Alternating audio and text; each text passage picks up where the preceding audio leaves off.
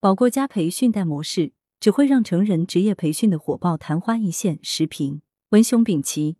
二零二三年度国考报名结束。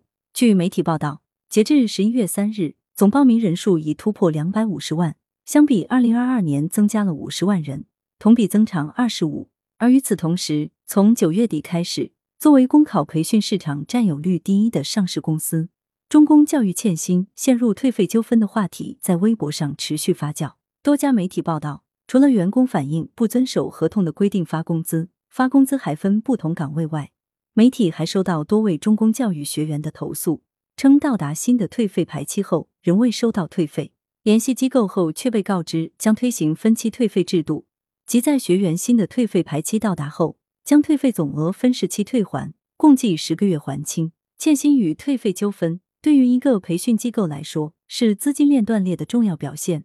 没钱来发工资与退学费了，这当然是机构面临的严重危机，需要以对员工与学员负责的态度直面危机进行处理。而作为行业龙头企业，出现这样的问题是值得深思的。简单来说，是保过与培训贷两大刺激机构快速做大的经营战略，让机构陷入当前的危机，而这也是当前成人职业培训整个行业面临的共同问题。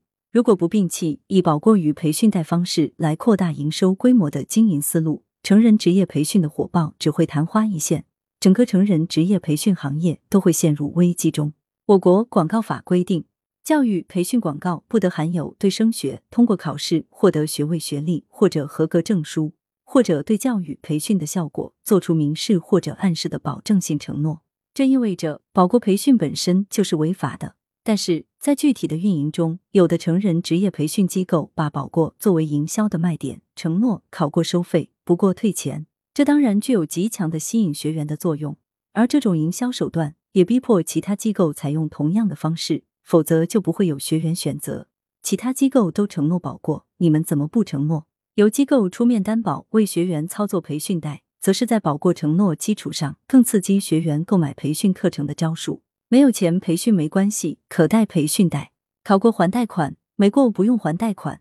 这对学员来说就是贴心到位的服务。在保过与培训贷两大强力营销措施的推动下，营收的数据、学员的数据无疑十分好看，这有利于机构吸引融资、运作上市。然而，保过加培训贷模式终究不可持续，因为这种模式自身存在严重悖论。保过与培训贷的目的是为了吸引学员，扩大规模。可是，通过的比例并不会随学员增长而同步增长，反而会随着学员的快速增长而严重下降。如今年国考招录计划为三点七一万，报名人数两百五十万。从理论上讲，这两百五十万考生都是公考培训客户。如果他们都选择公考培训，平均学费一万元，就是两百五十亿元。可是，假如不过退费，最终需交学费的就只有三点七一万人，已不过全退测算。真实收入只有三点七一亿元。如果机构还操作培训贷，那就要带学员归还近两百五十亿元贷款利息。于是出现的经营情况是，号称营收规模巨大，可大部分需要退费，还承担了贷款利息、员工的薪酬、房屋租金，其必然结果是难以为继。机构还不了贷款利息，也退不了费，学员也就得自己归还培训贷，陷入退费与贷款纠纷之中。这是十分简单的道理。但是为了规模体量，机构只看眼前而不顾长期发展。在初期，这一模式会促进机构快速发展，而随着规模扩张，退费率越来越高，资金的缺口就会越来越大。据报道，中公教育二零二二年六月二十二日回复深交所年报问询函称，二零一九至二零二一年，公司退费率分别为百分之四十四点一四、百分之四十六点五四、百分之六十八点四六，整体呈现增长趋势。机构显然也意识到这种经营模式的问题，希望取消保过模式。然而，这已是骑虎难下，因为对于学员来说，以前有保过，现在取消就会选择不报班。更重要的是，这很难形成行业的一致行动。你取消而其他机构不取消，学员就会流失到其他机构。保过经营模式本质就是行业恶性竞争的产物，显然要取消这种经营模式，就需要行业回归理性竞争。遗憾的是，我国面向成人的招考、公考、考研、考证、教师资格证、律师证、考级、四六级等培训，都存在继续这种模式的趋势。原因在于，机构想快速扩大规模，而保过家培训贷是最容易获客的方式。虽然培训机构一再出现的退费纠纷，告诫消费者在选择机构时，不要被保过与培训贷诱惑，要警惕掉入陷阱。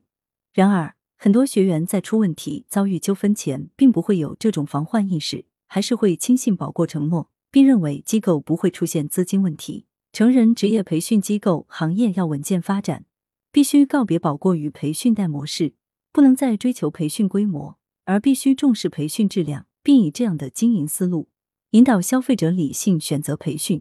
这样的培训行业看上去并不火爆，也没有动辄上千亿、上万亿的市场规模，但却是规范的、能走远的。作者是知名教育学者，羊城晚报时评投稿邮箱：wbspycwb 点 com。来源：羊城晚报羊城派。责编：张琪、谢小婉。校对：朱晓明。